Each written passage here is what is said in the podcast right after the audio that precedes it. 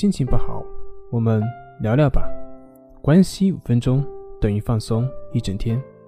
大家好，我是心理咨询师杨辉，欢迎关注我们的微信公众账号“重塑心灵心理康复中心”，也可以添加微信 “su 零二一二三四五六七八九”，了解焦虑的解决办法。今天要分享的作品是：焦虑症患者自救，消除紧张不安，缓解心悸头痛等症状。处在焦虑状态之下的时候，虽然我们也会去寻找方法去摆脱焦虑，但是往往因为所做的方法缺乏一定的针对性和系统性，很可能最后会是以失败而告终。但是，请不要对自己失望，更不要对未来失望，因为成功往往来自在绝望中的坚持。很多人在治疗的过程中总是会说自己做不到，没有信心。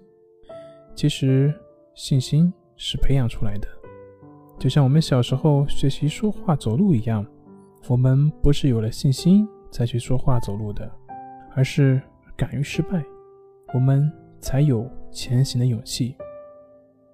当一件事情开始的时候，要允许自己的失败，尤其是自己没有能力的时候，我们要允许自己的失败。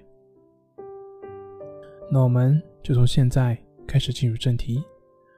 我们该如何自救呢？第一点就是要面对你所恐惧的。说简单点，就是直面你所恐惧的对象，面对你所逃避的。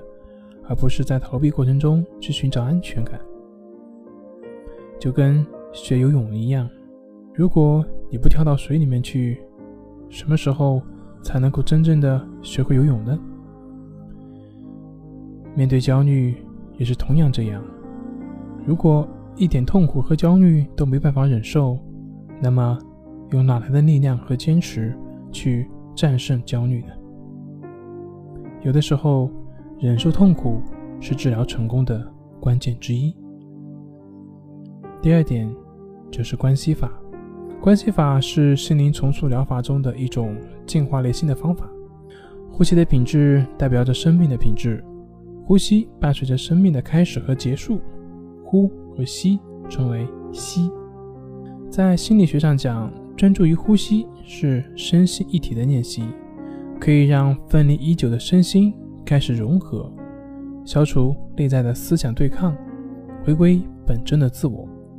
从医学上讲呢，呼吸、心跳和肠胃蠕动是受自主神经系统，也就是植物神经系统所操控。专注于呼吸的练习可以修复我们的高级的神经系统。第三点就是坚持体育练习。心理学家陶诗曾经说过。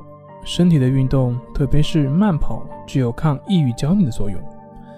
在对焦虑的治疗中，经常跑步已经成为治疗方案的组成部分，并且体力活动不仅对躯体，也会对精神产生积极的影响。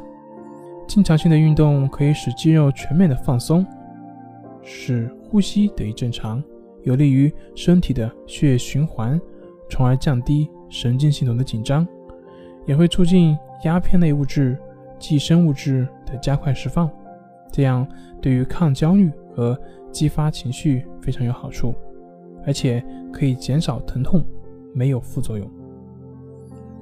那运动的关键在于坚持，而不是为了取得好的成绩。